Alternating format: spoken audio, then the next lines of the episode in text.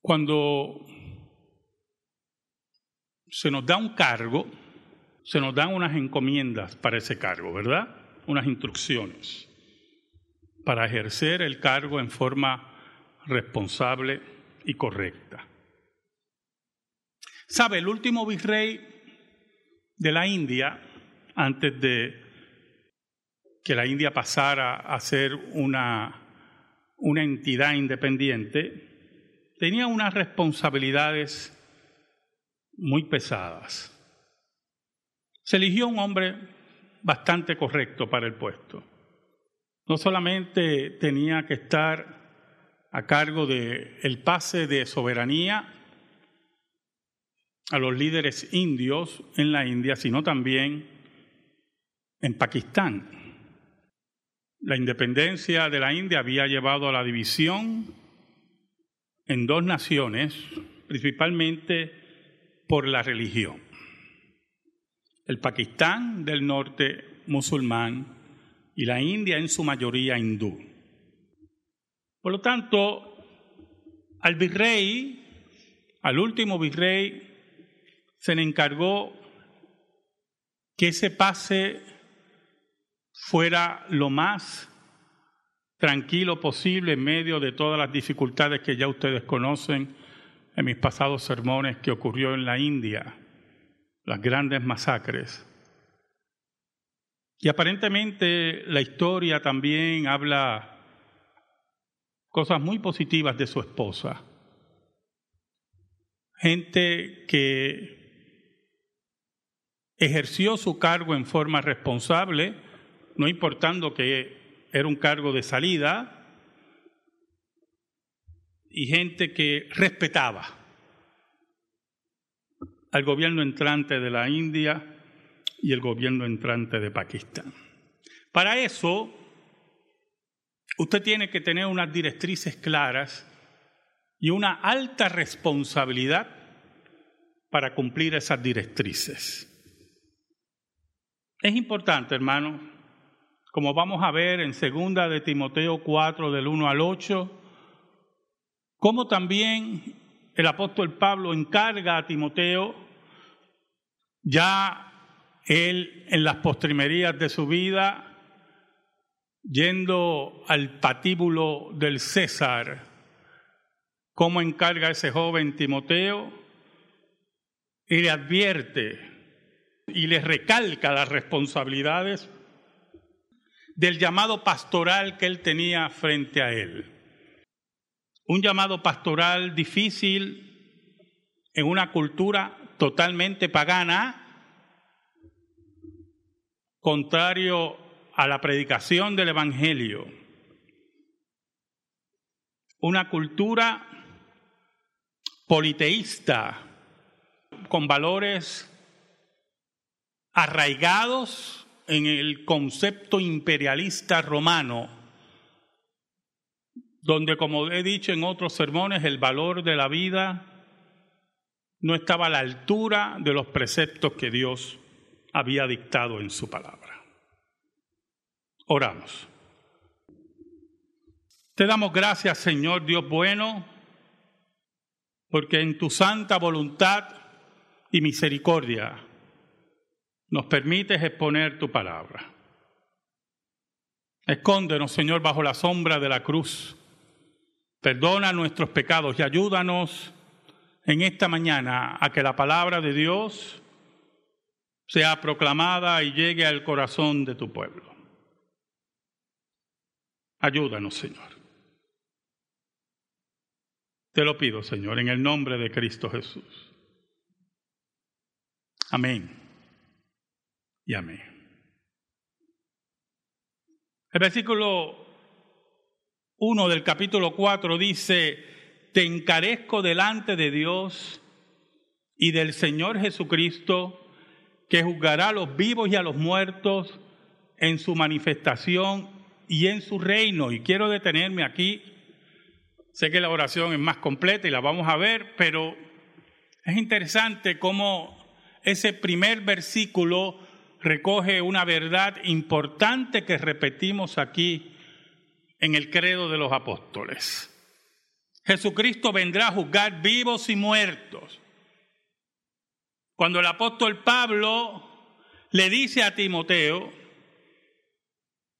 que te presento delante de Dios, te digo, te pido, te ruego delante de Dios y del Señor Jesucristo y añade un importante detalle. Es importante, Timoteo, que entiendas que a quien yo estoy apelando, aquel el cual yo te digo a ti, que tengas respeto y por él hagas todas las cosas y las responsabilidades que tiene, es aquel que tiene una dimensión universal. No es un rey humano, no es un César que va a morir pronto, no es un gerente de tienda, no es un presidente de alguna república. Yo te estoy presentando, te estoy encarando, te estoy diciendo que cumplas la responsabilidad que se te está dando, porque el que te va a juzgar es aquel que va a juzgar vivos y muertos. Tú vas a dar cuenta no a un rey humano, no a un rey pasajero, sino a aquel que vendrá a consumar su reino y juzgará vivos y muertos. Por lo tanto, es muy importante que tomes mis palabras en serio. Te encargo, sería la otra traducción te encarezco delante de Dios y del Señor Jesucristo que juzgará a los vivos y a los muertos en su manifestación y en su reino. Que no te olvides que al que servimos, como dije anteriormente, tiene dimensión universal, que controla todas las cosas y el destino de cada ser humano. Y esas son palabras de mucho peso, hermano. Estamos diciendo, como le he dicho a ustedes muchas veces, que el judío que servimos y adoramos como Dios, en las manos de Él está el destino de cada ser humano que ha existido en este planeta. La población mundial actual es 6 mil millones de habitantes, 6 mil, 6 mil millones y medio. Lo que está diciendo el apóstol Pablo aquí es que Cristo va a juzgar no a esos seis mil millones de habitantes. Eso es una ínfima parte. Es todo ser humano que ha existido sobre este planeta. Desde Adán hasta el último que aparezca. Por lo tanto, el acercamiento del apóstol Pablo a Timoteo es que entienda que esta responsabilidad no es la responsabilidad del virrey de la India, es la responsabilidad de un enviado de Dios para proclamar su palabra, sabiendo que el que juzga todas las cosas y cada ser humano en toda la existencia, lo va a juzgar a él. No es presentarse ante el rey llevando la responsabilidad cumplida como hubiera hecho el virrey de la India. Aquí está cumplido, su majestad. Aquí está la entrega de la colonia a las manos de los soberanos, que es ahora el pueblo hindú y el pueblo de Pakistán. No, un día te vas a presentar frente a aquel que va a juzgar vivos y muertos y conoce los pensamientos íntimos de cada uno de ustedes y los míos y nos va a pedir responsabilidades. Por eso añade el apóstol Pablo que prediques la palabra, que instes a tiempo y fuera de tiempo, redarguye, reprende, exhorta con toda paciencia y doctrina. Entonces es interesante la palabra que utiliza aquí el apóstol Pablo, que predique es que prediques la palabra. La palabra ahí es que proclames. Más que prediques es proclamar. Entonces usted dirá, ajá, ¿qué usted no quiere decir con eso, pastor? Depende cómo usted tome la palabra proclamar. Si la toma en su raíz original, la etimología original de la palabra, proclamar significa declarar una verdad la cual no puede ser cuestionada. Cuando un imperio hacía una proclama, la ponía en un papel, la adhería a diferentes paredes, en diferentes, esta es la proclama del rey. Verdades que no iban a ser cuestionadas. Cuando Jonás fue a Nínive, iba con una proclama. Así ha dicho Jehová de los ejércitos, en 40 días Dios destruirá esta ciudad.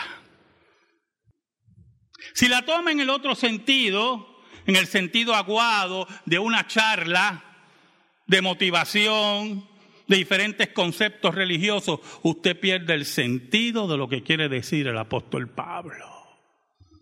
Le está diciendo a Timoteo, proclama la palabra enseña la palabra. Enseña estas verdades que cambiarán al mundo. Enseña las verdades del Evangelio de Cristo. Por eso añade que instes a tiempo y fuera de tiempo. ¿Y qué significa eso, hermano? Que tienes que estar preparado todo el tiempo. Todo el tiempo, no importa la situación, tú tienes que estar preparado.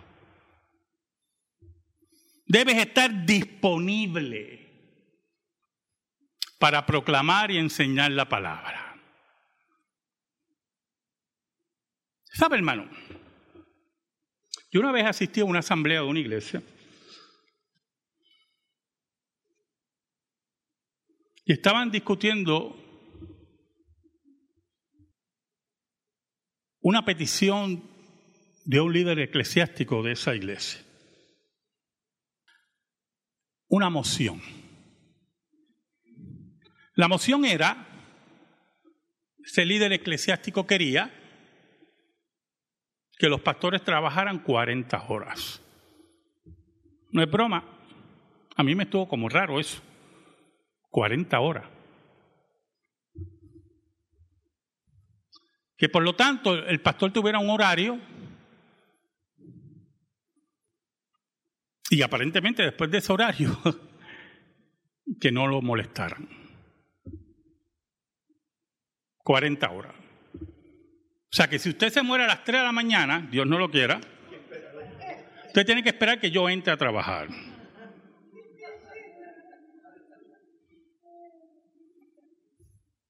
Si usted tiene una necesidad a la una de la mañana, no me llame. No estoy en horario de trabajo. La asamblea se viró en contra de la moción. Y hubo personas que se acercó a ese líder eclesiástico y le dijo que debiera revisar si Dios lo había llamado al ministerio.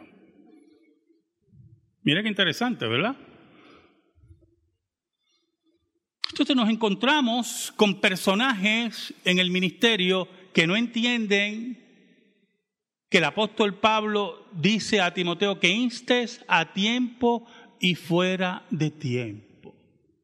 Que posiblemente tus horas de descanso, le está diciendo el apóstol Pablo a Timoteo, sean trastocadas por las necesidades del Evangelio que tus horas de estudio sean trastocadas por las necesidades de la grey. Que tus horas de ocio sean trastocadas por la enseñanza correcta de la palabra. Añade el apóstol Pablo otros imperativos muy importantes. No solamente que prediques la palabra, que instes a tiempo y fuera de tiempo, que redargullas, que la enseñanza de esa palabra sea tan correcta, tan profunda, tan rebuscada, tan estudiada, que llegue al corazón de tu pueblo, que redarguya a ese pueblo por el poder del Espíritu Santo. Y solamente eso se puede lograr cuando el líder que está al frente estudia la palabra, profundiza en la palabra, se aplica la palabra, vive la palabra y la enseña.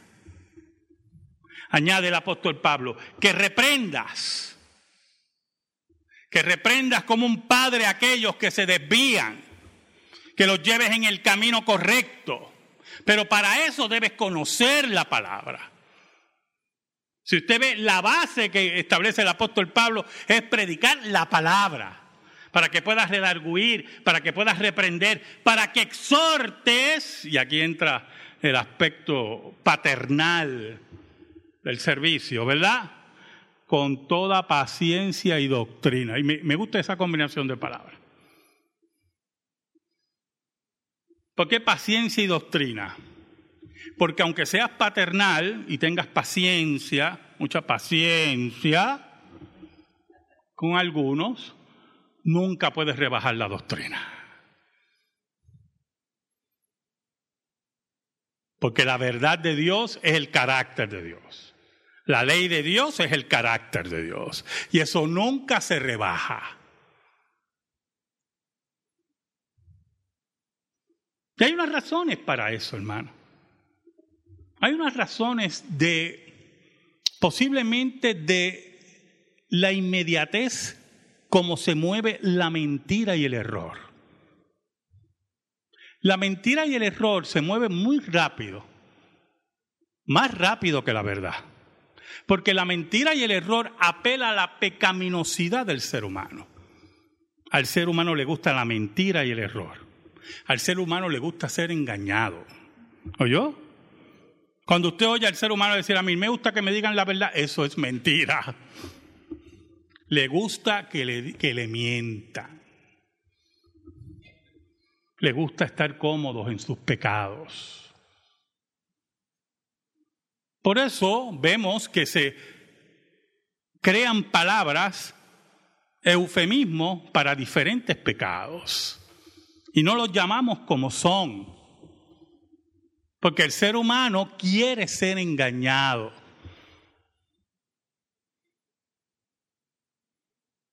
Por eso el apóstol Pablo dice en el versículo 3, porque vendrá tiempo cuando no sufrirán la sana doctrina sino que teniendo comezón de oír, se amontonarán maestros conforme a sus propias concupiscencias. Esos maestros no quieren oír la sana doctrina, porque la sana doctrina afecta su pecaminosidad, sus deseos carnales. Si ellos quieren robarle a las personas, no quieren oír la sana doctrina. Si ellos quieren darle rienda suelta a su sensualidad, no quieren oír la sana doctrina. Por lo tanto, se juntan entre ellos, se van buscando entre ellos. Entonces tienen comezón, es interesante, la palabra es cosquilla. Cosquilla en sus oídos. Quieren oír otras cosas que sean contrarias a la sana doctrina.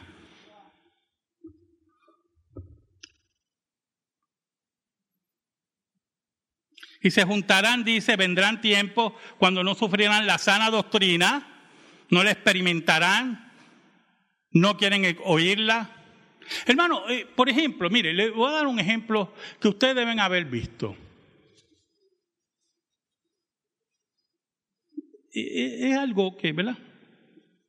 Cuando usted ve por la televisión, venga a buscar este domingo la rosa bendecida yo no sé dónde.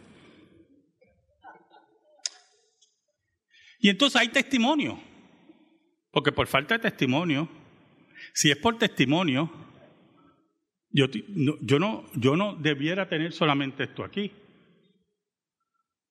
Debería tener cuantos símbolos religiosos aquí, porque en todo sitio hay testimonio. En todo sitio hay testimonio, hermano. Aún aquí hay testimonio. Por eso es que nuestra fe es una fe histórica, no a base de testimonios. Nos llena de gozo los testimonios, pero sabemos que nuestra fe no se basa en eso. Oye, y usted le dicen, ven a buscar la rosa. Ah, entonces añaden totalmente gratis. Pues ya usted sabe qué es lo que hay detrás. Es que no va a ser gratis.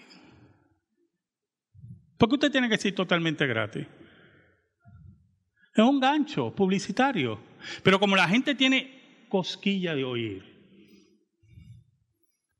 entonces vienen los testimonios. Yo vine aquí, entonces me dieron la rosa ungida de yo no sé qué, y pasó esto y pasó. Y la gente se lo cree.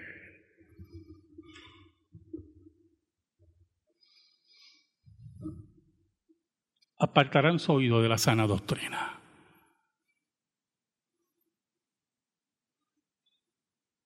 Dice que se amontonarán, se juntarán, dice otra traducción, se unirán maestros conforme a sus propias concupiscencias.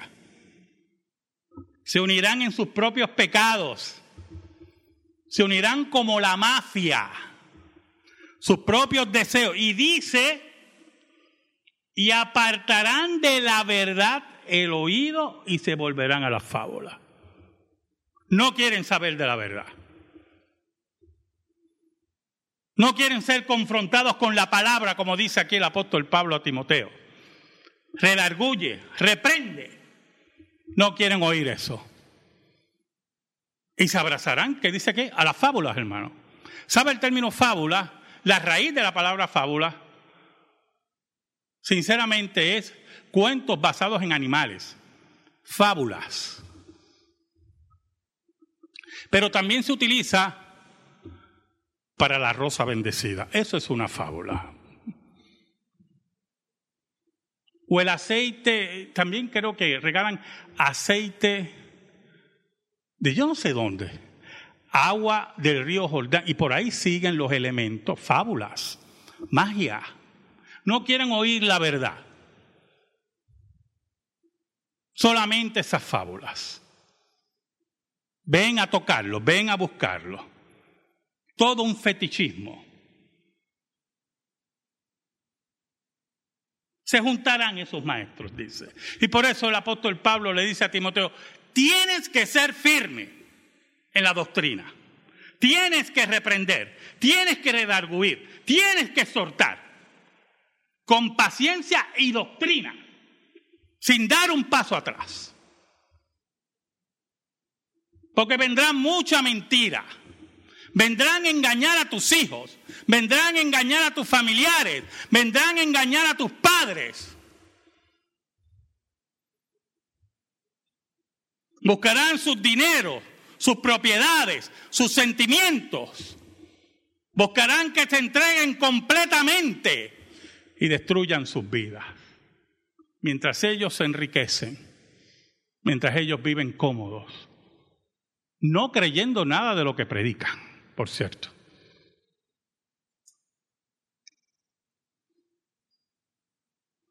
Por eso el apóstol Pablo añade en el versículo 5, pero tú te sé sobrio en todo. Interesante ese término, sobrio. Sé prudente. Sé inteligente. Muy importante, hermano, inteligencia. la inteligencia que nos llega a través de las experiencias, del estudio, pero al mismo tiempo de desarrollarla. Porque usted puede tener los títulos que sea y no ser inteligente. ¿Oyó, hermano? Y no ser inteligente. La inteligencia es algo muy diferente a la instrucción. La inteligencia tiene que ver con desenvolverse en forma correcta en diferentes situaciones, en forma correcta, en forma sobria, como dice aquí el apóstol Pablo. Sé sobrio en todo, soporta las aflicciones, haz la obra de evangelista, cumple tu ministerio. Sé sobrio sé inteligente, sé capaz, sabiendo que vendrán aflicciones a tu vida. Porque si eres sobrio, escuche bien, si eres inteligente, Si eres un hombre agarrado a la palabra, cuando vengan las aflicciones, eso no afectará tus emociones en una forma que tú pierdas el control de las mismas. Y al tener control de tus emociones, porque eres una persona sobria, inteligente, agarrado a la doctrina y a la palabra, podrás ser entonces obra de que de evangelista, de evangelización podrás predicar el Evangelio a pesar que estés pasando la tormenta y el huracán más terrible en tu vida. Así cumplirás tu ministerio, tu responsabilidad como embajador de Dios, como embajador de Cristo. ¿Sabes por qué, Timoteo? Le dice Pablo. Es como decirle así. ¿Sabes por qué, Timoteo? Mire cómo dice el versículo 6.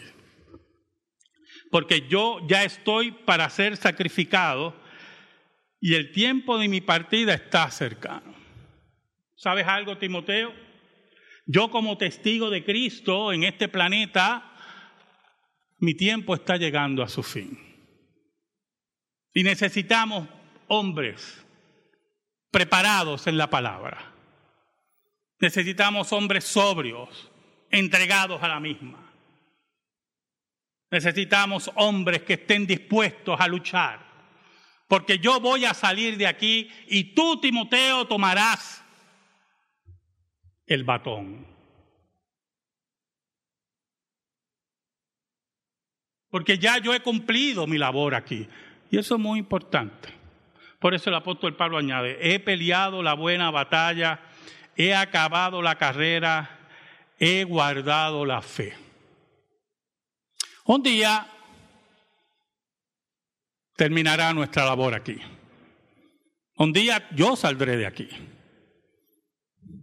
Y si no soy responsable en la enseñanza de la palabra, de levantar hombres para el ministerio, levantar mujeres que sean el apoyo a esos hombres, que sean mujeres piadosas,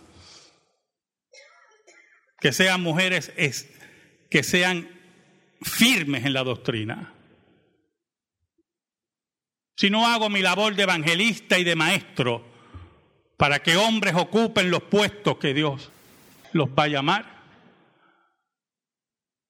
van a haber problemas, serios problemas. Porque el apóstol Pablo reconoce, eso es muy importante, que su tiempo está terminando. Hay mucha gente que no entiende eso, yo hermano. No solamente en el ministerio, en muchas áreas de la vida. En muchas áreas de nuestra vida nosotros tenemos que entender que el tiempo terminó, que hay que darle paso a otros, que nuestro tiempo terminó, que nuestra tarea ya se ha cumplido. Y muchas veces, escuche, no soltamos algo que ya nuestro tiempo terminó porque hemos sido un poco irresponsables en la labor y cuando llega el tiempo de salir no hemos cumplido completamente lo que se nos encomendó. Y queremos a última hora llenar las últimas bases. Por eso el apóstol Pablo le dice a Timoteo que sea diligente Y voy a hablar algo muy importante en la vida matrimonial. Parejas, ustedes que son jóvenes, parejas jóvenes, que creen que van a ser jóvenes toda la vida y no lo van a hacer, se lo digo por experiencia. Siempre con su esposa, siempre con su esposo. No trate de arreglar las cosas en los últimos diez años, en los últimos cinco años. Van a venir los achaques de la vida. Van a venir los dolores. Van a venir los sueños cuando usted no quiere dormir. Y recordará esos años y se dará cuenta que no los aprovechó. Que creyó que iba a ser joven toda la vida y dejará pasar los años y no crecerá en el matrimonio. Y cuando lo quiera, y se lo digo por las consejerías que he dado, y cuando ya usted quiere arreglar todas las cosas al final, una de las partes dice, ya es tarde. No me hagas perder mi tiempo. Y se va a acordar de mí. Se va a acordar de mí. El tiempo ha terminado. ¿Sabe, hermano? Esto es broma, pero eh, me, llamó mucho la atención. Vi, un meme que aparecía una góndola en Venecia. Yo estuve en Venecia en el 90. Las góndolas, como creo que le había dicho, son carísimas, son cosas de loco. Pero para dar una vueltita allí en Venecia. Si yo era estudiante, por favor. Pero entonces en la góndola aparecía una pareja de ancianos, un matrimonio, ¿verdad? y, los dos estaban dormidos. Entonces el meme decía, el meme decía, mi esposa no estuvo de acuerdo.